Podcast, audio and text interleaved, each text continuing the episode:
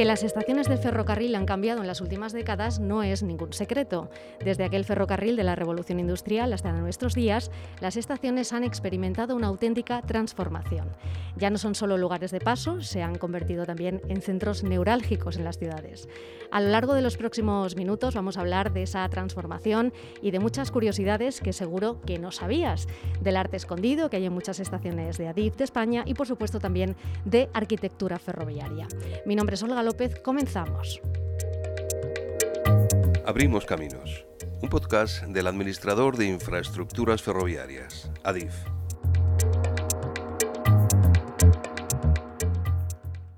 Bueno, pues empezamos aquí el podcast de hoy de Abrimos Caminos y lo vamos a hacer de la mano de Juan Airault, jefe de marca de ADIF, además arquitecto. Bienvenido, Juan.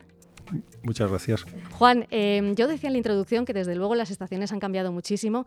Em, eh, en, qué, se diferencian esas estaciones de hace pues, tres décadas a la actualidad? Y me imagino que habrá muchísimas cosas que hayan hecho que, hayan cambiado. Estamos hablando solo de tres décadas. Hombre, es verdad que estas tres décadas han sido un momento de grandísimo desarrollo del ferrocarril en España. Y aunque bueno, las características principales estaban ya asentadas en, los últimos años 80 y quizás los primeros de los 90, es verdad que desde entonces ha habido un desarrollo grande de, por ejemplo, del aspecto comercial de las estaciones y de las estaciones en concebidas como un eh, concepto mucho más global, es decir, no solamente un edificio de, transporte de viajeros de ferrocarril, sino también centros de intercambio modal, centros que irradian a toda la ciudad, eh, lugares que son sitios eh, de estancia, de paso, de conexión, es decir, se entienden como un organismo complejo en el que eh, se pueden y se deben hacer muchos análisis para su correcto diseño y para su correcto funcionamiento. Em, bueno, las estaciones, como yo decía, em, se han ido convirtiendo en auténticos centros neurálgicos en las, ciudades.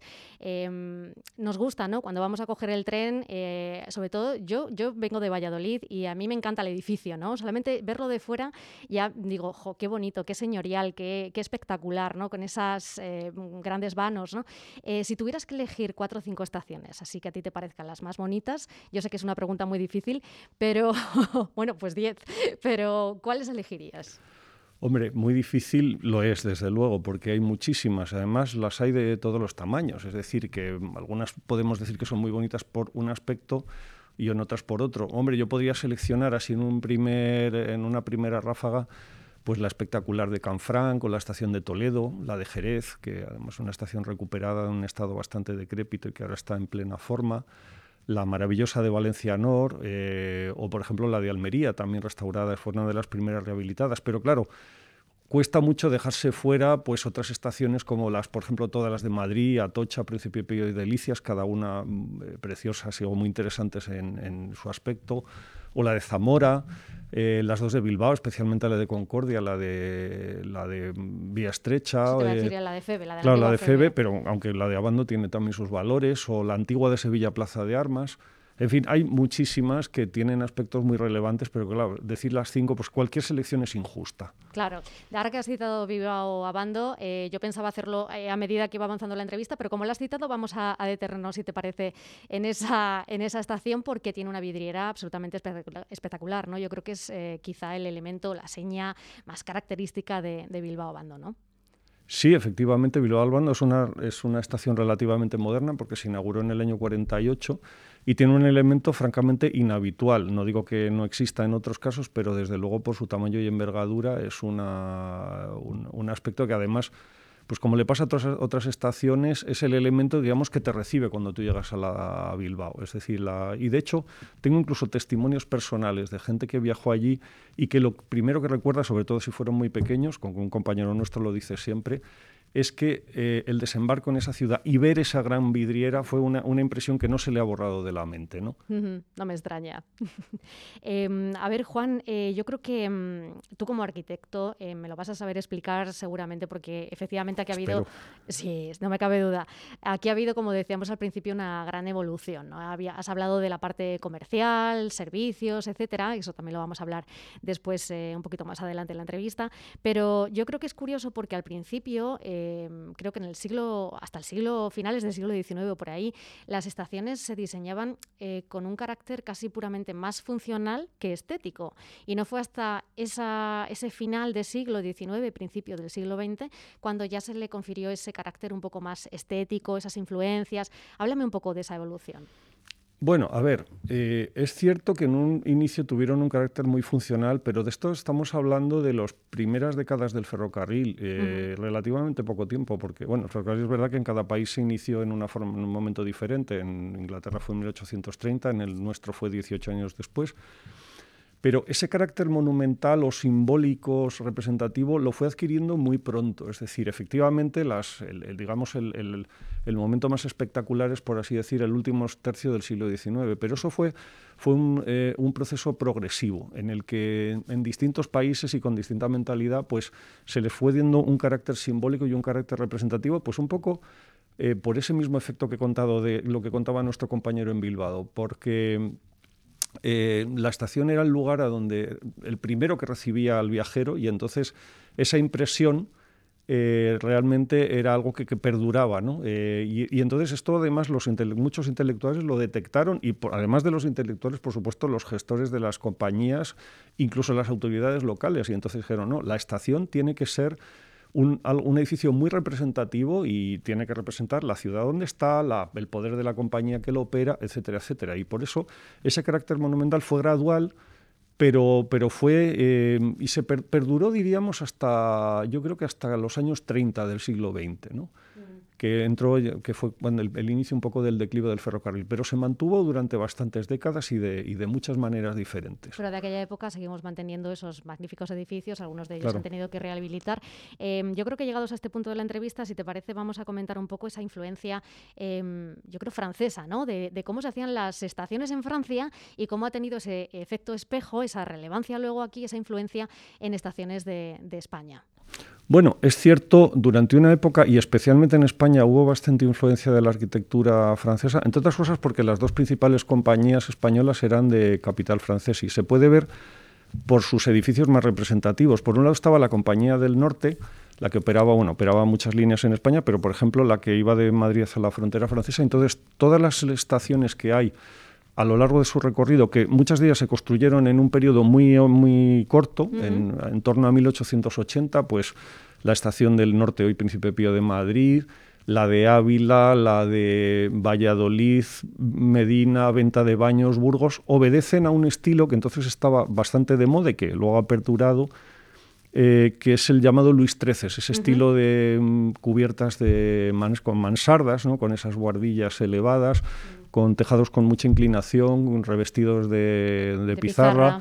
Lo que pasa es que esa influencia es solo una parte de la historia, es decir, eh, porque claro, a la medida que se desarrolla ese carácter monumental, aparecen muchos otros estilos, ¿no? Y de hecho tenemos ejemplos de todo tipo como por ejemplo estaciones que siguen más una línea más regionalista, como más localista, como puede ser la de Zamora, que está un poco anclada en el Renacimiento, en el Plateresco, o la de Santiago, que tiene bueno, un estilo un poco indefinido, como todas las de la línea de, entre Orense y, Medina, que están hechas en, la misma época, también en los años 40, tiene un estilo como regionalista, un poco folclórico, o la de Jerez, que tiene mucho que ver con la de Sevilla, no está muy relacionada con la Plaza de España de Sevilla.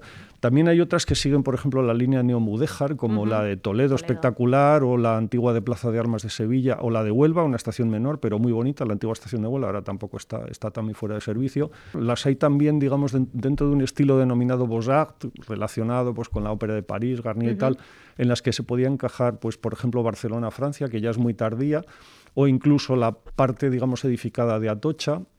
Las hay incluso escritas al Art Deco, como la de A Coruña.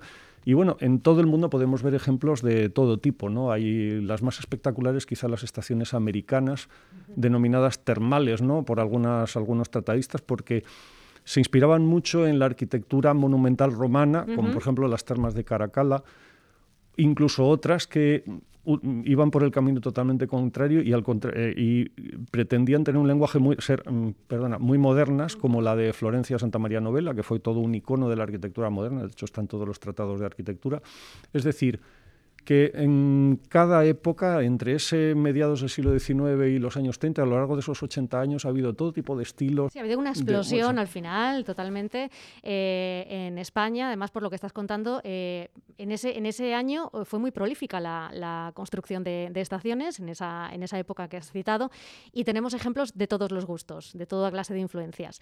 Eh, yo te iba a preguntar a ti, em, como arquitecto que eres, y bueno, pues al final te, te centras y sabes mucho sobre estaciones, ¿a ti te pasa como a mí que cuando viajas fuera de España eh, tienes esa necesidad de ir a ver la estación de ferrocarril, porque a mí me pasa mucho cuando voy a Lisboa, cuando voy a Oporto, que son dos estaciones que me gustan mucho, que no puedo dejar pasar la oportunidad de acercarme y, verla. ¿A ti te pasa igual?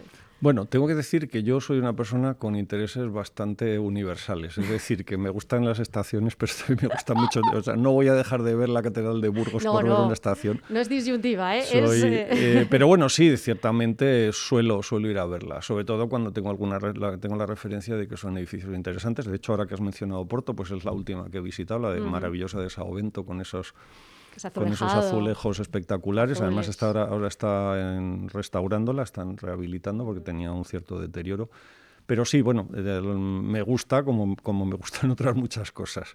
Y mm, volviendo al tema de estaciones, eh, ¿ha alguna estación que te haya gustado mucho de fuera de España y que hayas dicho, ojo, es que esto me encanta, qué, qué cantidad de detalles, qué, qué riqueza arquitectónica? ¿Algún ejemplo que puedas poner?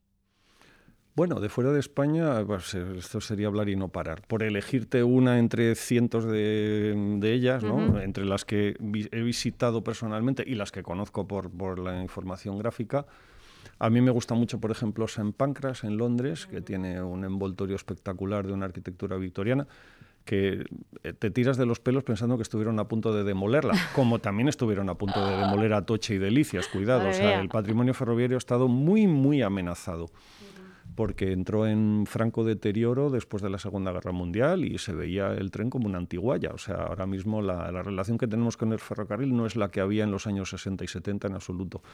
Entonces, bueno, volviendo a lo que me has preguntado, pues Londres, por ejemplo, tiene una corona de estaciones espectaculares, como la de Paddington o la de Liverpool Street, o esta mencionada de St. Pancras o King's Cross que está al lado. Las estaciones de París también son espectaculares, las antiguas, Montparnasse, que es moderna, no me emociona nada, pero por ejemplo la Gare de l'Est o la Gare du Nord, o el mismo Saint-Lazare, que tiene además tanto entronque con el impresionismo, ¿no? por los, los cuadros que hizo Monet. Yo creo que, bueno, eh, sería, no acabaríamos. Hay muchísimas, dado, dada la espectacularidad de la arquitectura ferroviaria de, de, esa, de esas décadas, hay cientos, miles y, y algunos no espectaculares, pero edificios muy modestos, pero que están hechos con muchísima dignidad y que, son muy bonitos y muy interesantes. Además del aspecto externo, Juan, hay un elemento también muy destacable en las estaciones que son las marquesinas, esas, esas cubiertas. ¿no? ¿Cuál fue el origen eh, que tuvieron? Porque no siempre estuvieron. Bueno, siempre hubo un cierto, una cierta estructura que cubría los trenes y protegía a los viajeros. Lo que pasa es que es verdad, en las primeras décadas eh, y además en época muy temprana ya se produjeron grandes, eh, grandes eh, se construyeron grandes marquesinas, especialmente en las estaciones de Londres, pero fue algo que se traspasó al continente muy rápido, que luego además se desarrolló en paralelo con la arquitectura de las grandes exposiciones universales, ¿no? el Crystal Palace de Londres o la nave de máquinas de la exposición de París. Y esa influyó mucho luego en la, en la imagen de las, de las estaciones. Al final la marquesina también era, una, era un alarde tecnológico. Aparte de la necesidad funcional, eh, tenían un componente muy simbólico. Eh, por ejemplo, las estaciones americanas de la última generación, antes, digamos, de cuando todavía estaban en, el, en auge, pues tienen, por ejemplo, la estación de San Luis, eh, Missouri, que era, fue la más grande del mundo cuando se construyó, pues tiene como 200 metros de, ancho de la marquesina. No iba a decir no de luz, la luz sabes que es la distancia entre apoyos porque tiene apoyos intermedios, aunque simula ser una, marquesina única, pero en realidad, bueno, tiene, tiene un poco de truco, ¿no? Pero vamos, que está claro que hay un, hay un, auténtico alarde tecnológico y demostración, digamos, de poderío, ¿no? Y tanto es así que eh, esa idea de la marquesina como elemento simbólico ha perdurado hasta nuestros días, porque ahora que ya no tenemos esa necesidad de de ventilación y de absorción de los humos y los este, eso te a decir, eso se creó también por eso, no solamente para proteger ah, al viajero, sino por un tema de ventilación. Sí, que no, lo había mencionado con claridad. El, tema era sobre todo que los entonces la tracción a vapor y luego posteriormente la diésel emitía muchísimos humos y entonces necesitaba un espacio abierto, pues básicamente para que no se asfixiaran los viajeros. bueno, de hecho había eran muy problemáticos. Es decir, por ejemplo, las líneas subterráneas como la del Metro de Londres, que nacieron con el vapor, pues se generaba unos problemas respiratorios gravísimos. Y con las nieblas de Londres sí, sí, entonces, armaba Entonces, eh, lo que pasa es que, bueno, toda esa, necesidad tecnológica desapareció. Lo que pasa es que... Eh, Muchas desaparecieron también porque no se valoró hasta, digamos que la, recuperación, digamos, mm, del patrimonio eh, em, ferroviario es reciente. O sea, la mentalidad, que la, valoración, vamos a decir, lo que ha hecho que lo recuperemos es reciente. Eso te iba a decir, o sea, eh, porque se podrían hacer de otra manera, eh, mucho más, a lo mejor más funcional, con materiales de actuales. Y, se hacen, claro. o sea, por supuesto, se hacen adaptadas a la tecnología actual. Pero hay, hay, ejemplos como la de Waterloo International, que fue donde la primera terminal de la alta velocidad en Londres, que el estudio Greenshow hizo una preciosísima marquesina de, sección elíptica, por supuesto con toda la eh, arquitectura high-tech, que era la que, la que entonces estaba más de moda, y además en Greenshow eran absolutamente punteros.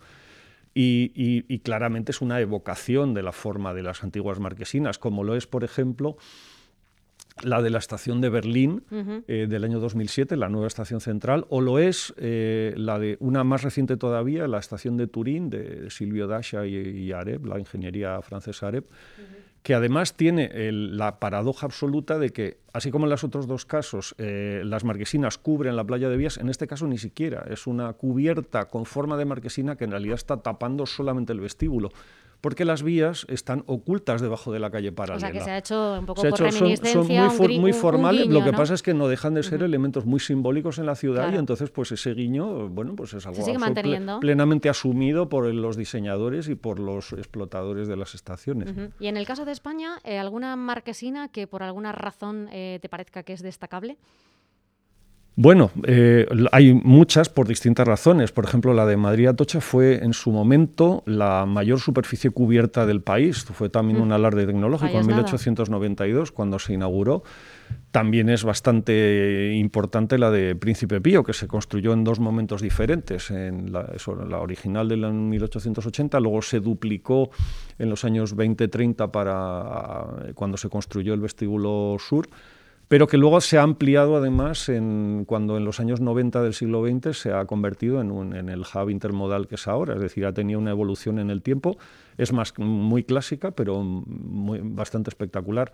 Una, una curiosamente más modesta, como la de San Sebastián, eh, es la única que está acreditada que es diseño de Eiffel en España. Curiosamente hay montones de estructuras y de puentes que todo el mundo en cada pueblo te dice Valladolid hay uno, precisamente. Pues bueno, de hierro de Eiffel. Eh, eh, generalmente en cada pueblo de España es de Eiffel. Pero, ya no sabemos si es de Eiffel o de sus la documentación, La documentación es más parca y solamente acredita muy, muy pocas obras y una de ellas es la marquesina de San Sebastián, que por otro lado es poco espectacular. Es, por supuesto, tú conocerás la de Valladolid, también bastante interesante que hubo, se, hizo un enorme trabajo de rehabilitación en Santiago, la misma de Plaza de Armas, la de Bilbao Abando, también más tardía. Vamos a dejarle en la descripción del podcast a nuestros oyentes algunas de estas referencias por si quieren ampliar información. Y llegados a este punto de la entrevista, vamos a cambiar de bloque, pero antes de cambiar de bloque yo quiero eh, expresar con algunos cortes sonoros que vamos a escuchar ahora tú y yo, Juan, cómo han cambiado precisamente esas eh, estaciones, esa vida de las estaciones de hace algunas décadas a la época actual. Estación Madrid-Chamartín, tren tranvía procedente de Atocha a Peadero, con destino a Cercedilla, que tiene su salida a las 13 horas 12 minutos, va a efectuar su entrada en vía 6. Vía 6. Esta, esta, es la locución de 1975. Ya, yo creo que ya se, se, nota ¿no? que han pasado algunos años, ha envejecido. Vamos a escuchar ahora una de los años 80. Si quieren lograr procedentes de Madrid, Chamartín y demás cercanías, al destino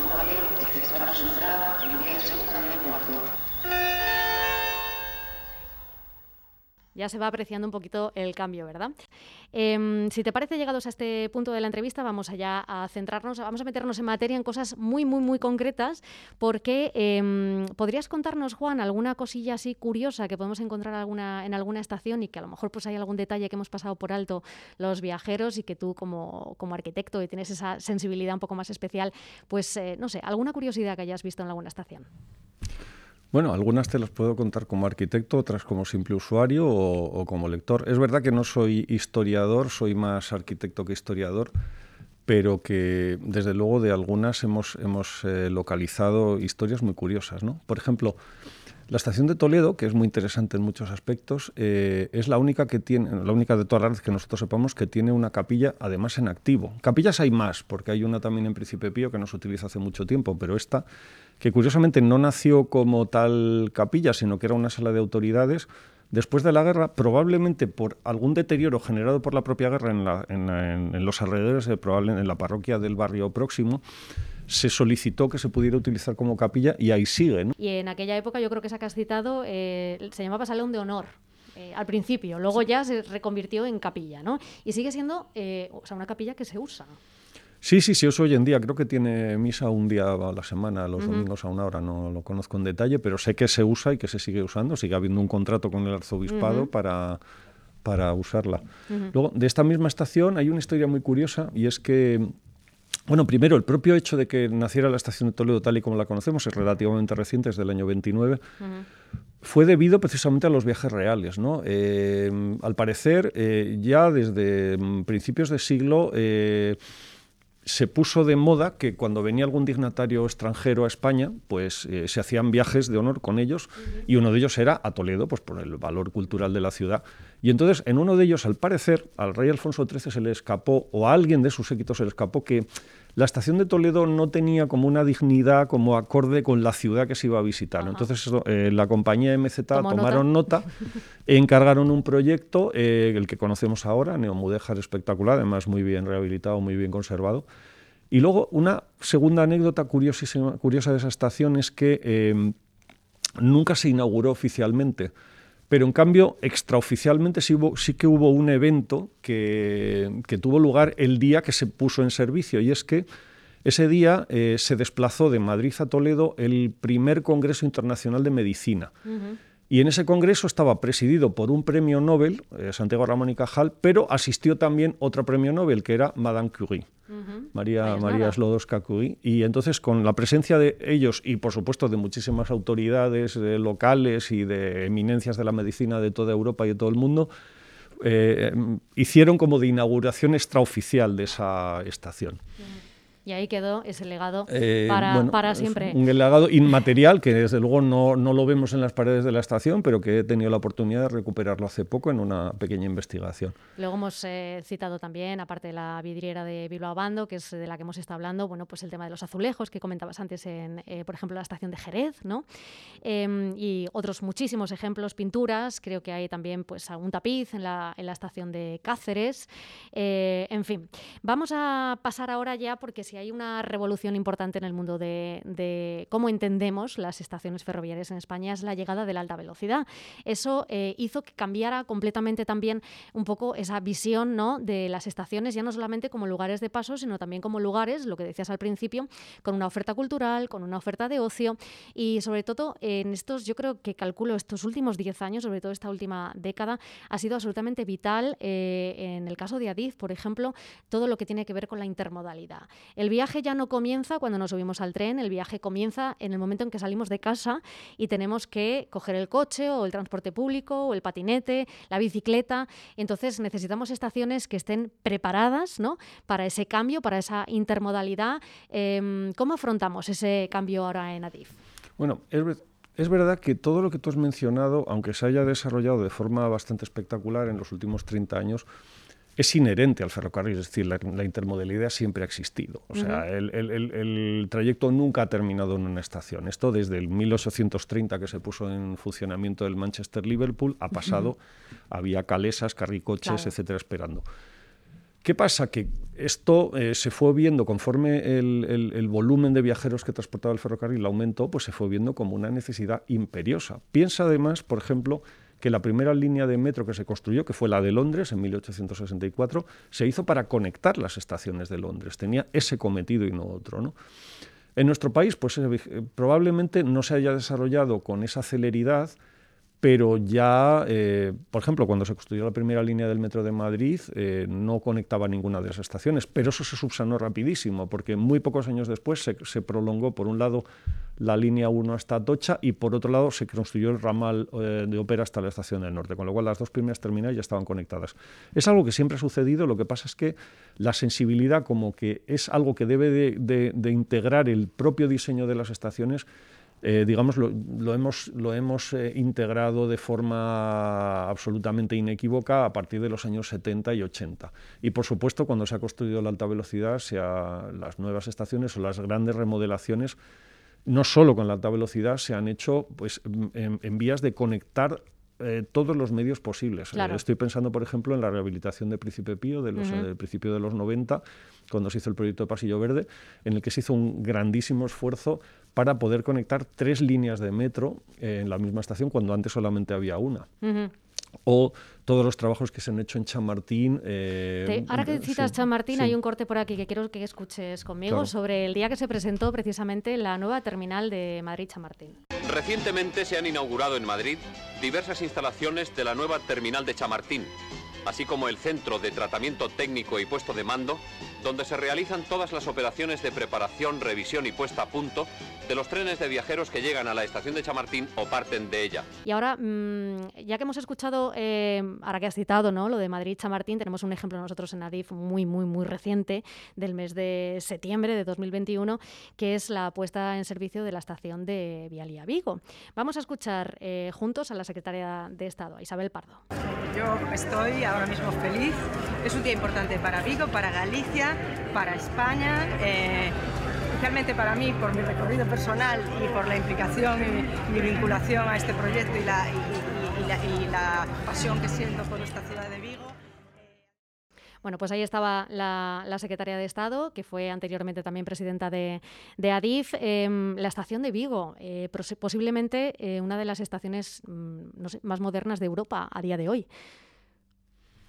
Hombre, moderna desde luego, en, tanto que reciente, recientísima, ¿no? Hombre, es una estación que, te iba a decir, rompe mm, algunos moldes, no rompe tanto porque tenemos mucho camino recorrido, quiero decirte, que Vigo no sale de la nada, sale de toda una trayectoria, por ejemplo, de estaciones comerciales que se inaugura en el año 99 con Vialia eh, Estación de Abando en Bilbao, en el que yo además también tuve, igual que la presidenta, nuestra expresidenta ha tenido mucha vinculación conmigo, yo también he tenido, fui durante cinco años director de ese proyecto, también estuve muy vinculado al diseño de Vialia y a todo lo que ha venido detrás, por, por mi vinculación a la dirección comercial de estaciones.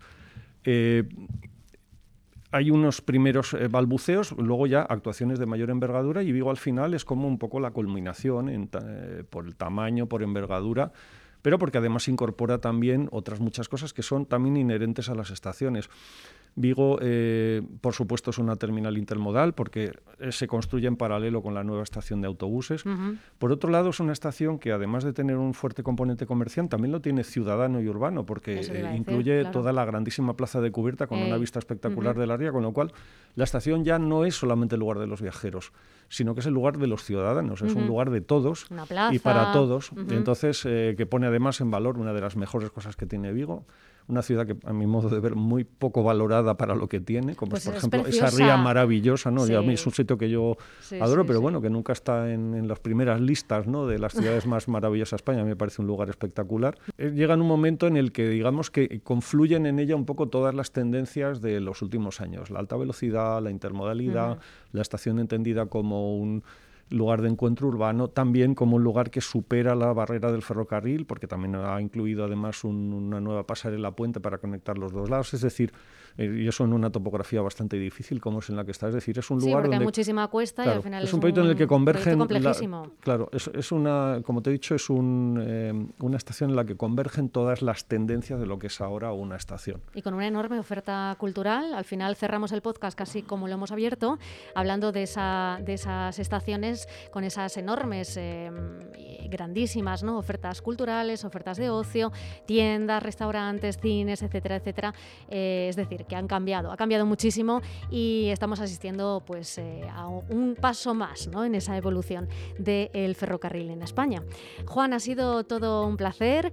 Juan Airaol, jefe de marca de Adif. Eh, espero que no sea la última vez que vienes por aquí, por los micrófonos. Cuando queráis. Porque creo que es un tema que da para mucho.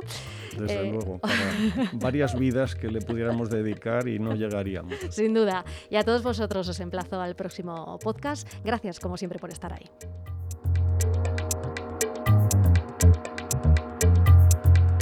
Abrimos Caminos, un podcast del administrador de infraestructuras ferroviarias, ADIF.